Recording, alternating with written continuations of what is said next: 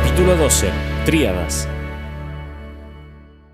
La armonía es el pilar vertical de la música. ¿Y esto qué significa? En tanto consideremos el nacimiento de la armonía moderna a partir de la polifonía medieval y desarrollada con la escritura musical, veremos que la idea de apilar notas fue ganando terreno con el pasar de los años. Polifonía es superposición de voces. Recordemos que en la Edad Media y en el periodo artístico posterior, el Renacimiento, las formas de polifonía principales son el contrapunto y la homofonía.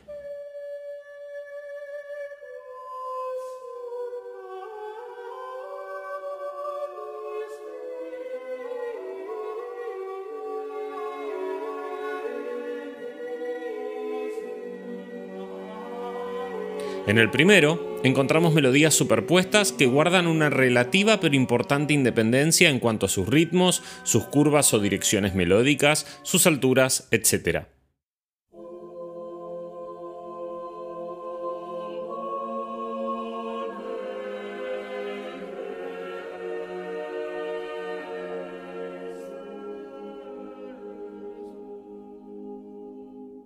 Pero en la homofonía, las melodías se desarrollan sobre un ritmo común, formando una suerte de columnas de notas. Creo que esta es la armonía que nos resulta más familiar en la actualidad y que encontramos en prácticamente todos los géneros de la música moderna sobre la que se desarrolla una melodía principal. Es el germen del que nacerá la textura de melodía acompañada. Eso significa una melodía acompañada por acordes.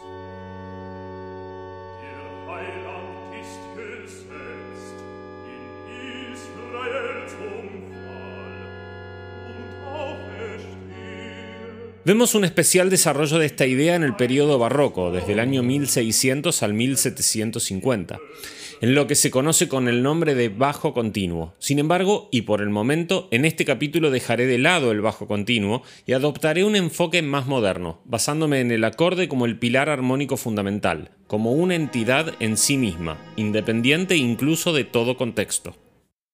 Empezaré por decir que hay tres afirmaciones claves a realizar sobre lo que un acorde es. 1. Por un lado definimos acorde como un conjunto de tres o más notas simultáneas. Esta es una definición vaga y sin embargo certera de lo que un acorde es. Sabemos que al escuchar una nota estamos escuchando una melodía. Una nota sola puede ser la melodía más sencilla jamás escrita y canta su voz como lo hace toda melodía, horizontalmente.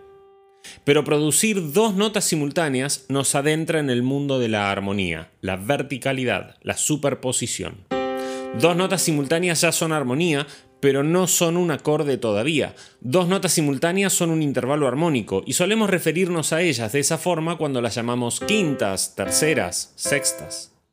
Para formar un acorde necesitamos de al menos tres notas distintas. Los acordes que tengan tres notas los llamaremos tríadas, los que tengan cuatro serán tétradas, con cinco notas formaremos péntadas, seis notas darán una héxada y así progresivamente. Esta nomenclatura no es la única vigente, pero sí la considero la más apropiada y elegante. He aquí una pequeña anécdota personal. Recuerdo de mis tiempos de estudiante que en una de mis primeras clases de armonía en donde el docente, un sujeto que no gozaba demasiado de mi simpatía y que imagino proyectaba cierta reciprocidad, explicaba la formación de acordes llamándolos tríadas si tenían tres notas, cuatríadas si tenían cuatro y... Recuerdo interrumpirlo levantando la mano en ese momento para pedirle clarificación. Según me explicó, para él había una cuatríada si el acorde tenía cuatro notas, tríada si tenía tres, pero no había nombres para acordes de cinco o seis notas. Los llamaba simplemente acorde de cinco notas o acorde de seis notas. Tras expresar mi descontento con la terminología, el docente me arrinconó para que le propusiera una nomenclatura mejor.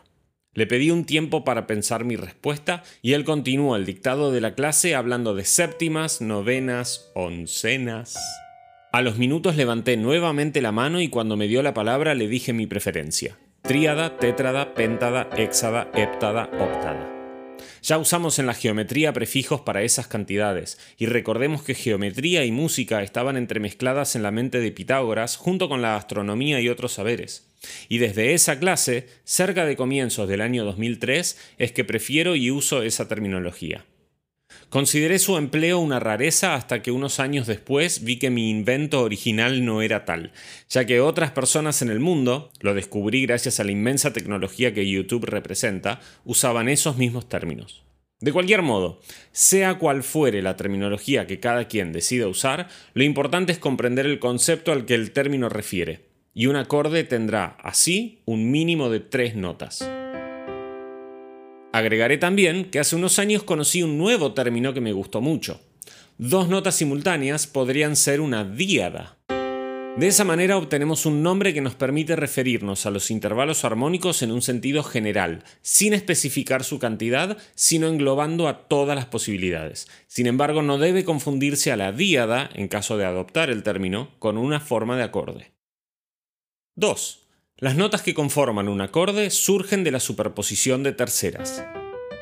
No es fácil escapar de este intervalo en la construcción de acordes y de todos modos no veo necesario en este punto explorar una armonía basada en otros intervalos, quizás más adelante. Me limitaré a decir que incluso en muchos casos en donde se habla de armonía cuartal, donde encontramos acordes cuyas notas guardan entre sí intervalos de cuarta, la lógica detrás de los acordes sigue estando basada en la superposición de terceras. Y es que debemos tener en mente que todo este asunto de la construcción de acordes a partir de intervalos se origina en los mismísimos intervalos contenidos en los armónicos de una nota, de donde los pitagóricos extraían el acorde perfecto mayor, utilizando fórmulas matemáticas claras y dándonos así a una primera o fundamental, una tercera mayor por encima de ella y después una quinta justa, ubicada una tercera menor por encima de la tercera mayor. La tríada, especialmente la tríada mayor, se encuentra en esa frontera entre invención y descubrimiento. También debemos considerar que la tríada es la base de todos los demás acordes. Si estamos ante una tétrada, sabremos que a una tríada se le ha sumado una cuarta nota. Y que si nos enfrentamos a una péntada, entonces podremos reconocer la tríada a la que se le sumaron dos notas. Es por eso que es imperativo comprender a las cuatro tríadas fundamentales. La tríada mayor es la más natural de todas, ya que utiliza los intervalos encontrados en los primeros armónicos de una nota. Consiste en suceder una tercera mayor y después una tercera menor a partir de la nota fundamental del acorde. Así es que la tríada de Do mayor está formada por las notas Do, Mi, Sol, encontrándose un intervalo de tercera mayor entre Do y Mi y uno de tercera menor entre Mi y Sol. Así es que toda tríada mayor se forma con una tónica o fundamental, una tercera mayor y una quinta justa. La tríada menor invierte el orden de las terceras. Así es que, a partir de la fundamental, primero subiremos una tercera menor y después una tercera mayor. La tríada de Do menor se forma entonces con una tercera menor entre Do y Mi bemol y una tercera mayor entre Mi bemol y Sol. Toda tríada menor consiste en la primera justa, la tercera menor y la quinta justa. Un poco menos frecuentes en el universo musical encontraremos a las tríadas disminuidas, que consisten en la sucesión de dos terceras menores. Así es que la tríada de Do disminuido se construye con una tercera menor entre Do y Mi bemol y otra tercera menor entre Mi bemol y Sol bemol, para darnos una tónica, una tercera menor y una quinta disminuida. La cuarta tríada es aún menos frecuente y es la tríada aumentada la sucesión de dos terceras mayores. Así encontramos a la primera tercera mayor entre Do y Mi y a la siguiente tercera mayor entre Mi y Sol sostenido. Toda tríada aumentada ubica sobre la fundamental a la tercera mayor y a la quinta aumentada. Primeras, terceras y quintas son las notas que forman estas cuatro tríadas fundamentales, pero hay dos acordes que merecen una mención especial. El más famoso de los dos es el acorde sus 4. Podemos usar ese apócope de sus como un juego de palabras para explicar la forma en que se construye este acorde. El acorde se encuentra suspendido, ya que no está definido ni como mayor ni como menor, los dos tipos de tríadas más comúnmente usados. Ya vimos que la tríada mayor está construida con una tercera mayor y una quinta justa sobre la tónica, mientras que la tríada menor lleva una tercera menor y una quinta justa. Es por eso que la tercera del acorde, la que llamamos modal, es la que define el modo del mismo. Un acorde será mayor o menor tanto como lo sea su tercera. Pero si removemos a la tercera de un acorde, perdemos esa definición. El acorde sus4 queda suspendido en su definición de mayor o menor, ya que sustituye a la tercera de la tríada por la cuarta justa. El uso típico de este acorde es el de anteceder a la tríada mayor del mismo nombre. Podemos pensar que en el 99% de las veces, después de encontrar un Do sus4, aparecerá un Do mayor. El otro acorde, si bien es mucho menos frecuente, sigue la misma lógica, reemplazando la tercera del acorde por la segunda mayor. Así es como encontramos al acorde sus2. La razón por la que el acorde sus2 es tanto menos frecuente que el sus4 es que si queremos entonar una nota re sobre una tríada de do, el resultado es agradable e interesante tanto en tríadas mayores como en tríadas menores podríamos concluir que no hay necesidad de extraer a la tercera de la tríada para incorporar a la segunda diatónica, pero esto no ocurre en el caso de querer cantar la cuarta justa. La cuarta diatónica se encuentra solo un semitono por encima de la tercera mayor, y al tocarlas juntas produce una disonancia, un choque. Por ese motivo, al cantar un Fa sobre un acorde de Do mayor, solemos tomar la precaución de desplazar al Mi pero para agregar un re sobre cualquier acorde de do no tenemos necesidad de desplazar a la modal. Estas primeras cuatro tríadas y el agregado de ambos acordes suspendidos son la base de todo acorde. Para formar una tétrada, una péntada o una héxada deberemos sumar una, dos o tres notas respectivamente sobre la tríada fundamental. En cuanto al nombre que les damos a esas demás notas que sumamos a las tríadas, tenemos distintas alternativas. Un nombre muy académico es el de alteraciones. Cambiamos el color de cada acorde según las alteraciones que le agreguemos. Do mayor con séptima mayor y novena mayor no suena igual que Do mayor con séptima menor, novena aumentada y decimotercera menor. Ni que Do mayor con séptima menor y undécima aumentada. Sin embargo, todas las variantes se construyen sobre la misma tríada de Do mayor y tienen como base a las notas Do, Mi, Sol. Las notas que sumamos a la tríada nos permiten alterar su sonido e incluso cambiar la función del acorde para que produzca una gran gama de emociones distintas.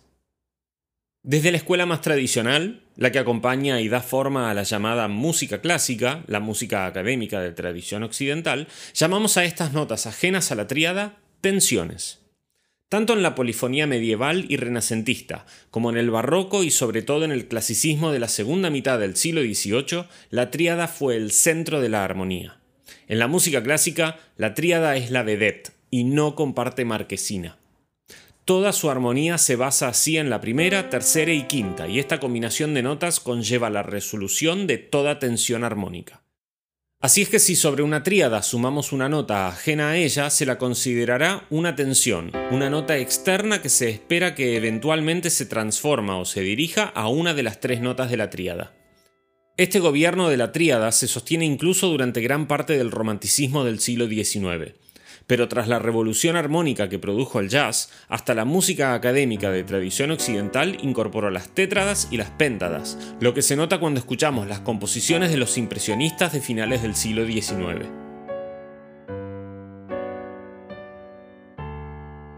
De todas las peculiaridades e innovaciones artísticas que podemos enumerar con el nacimiento del jazz, Aún ignorando el impacto social y cultural de tamaño fenómeno, considero que la más importante es la de destronar a la tríada.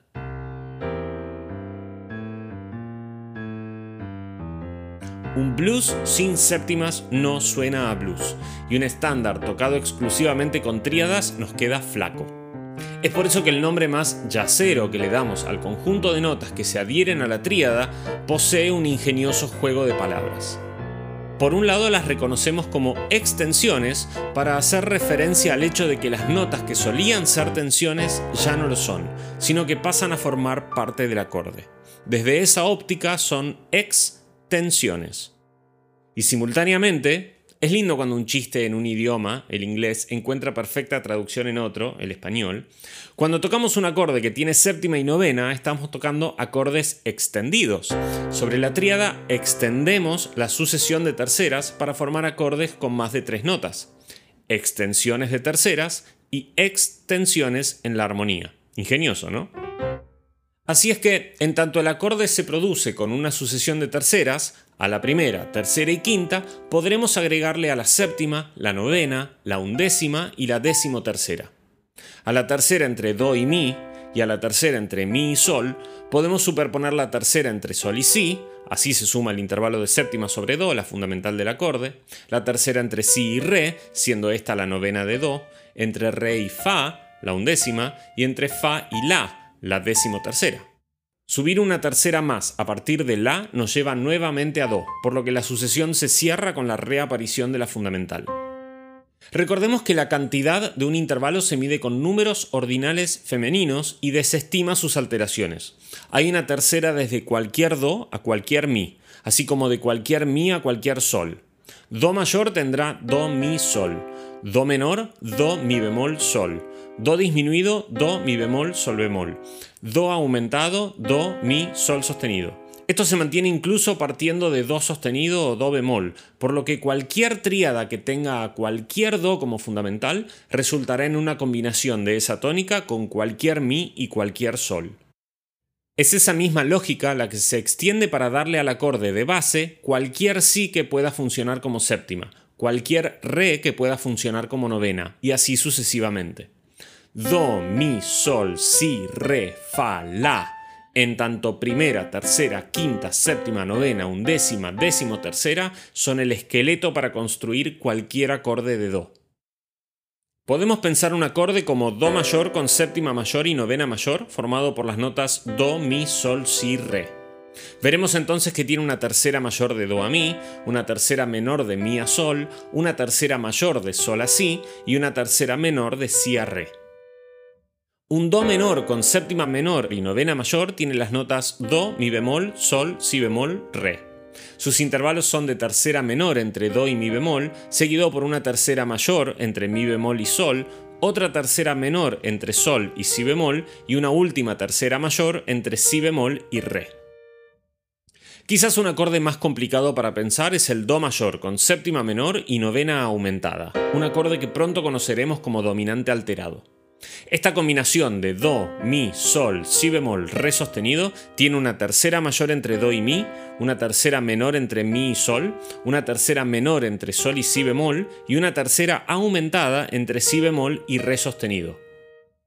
Ejemplos de acordes que en su formación incluyan terceras que no sean mayores ni menores no abundan, pero aún en acordes complejos como este, la regla de la sucesión de terceras se sostiene todo acorde de cualquier do que tenga algún tipo de séptima y algún tipo de novena estará siempre formado por algún do, algún mi, algún sol, algún si y algún re. Así es como la séptima, la novena, la undécima y la décimo tercera provienen de una sucesión de terceras para extender el acorde. 3. La tercera afirmación sobre lo que es un acorde consiste en entenderlo como un concepto, una idea, una herramienta.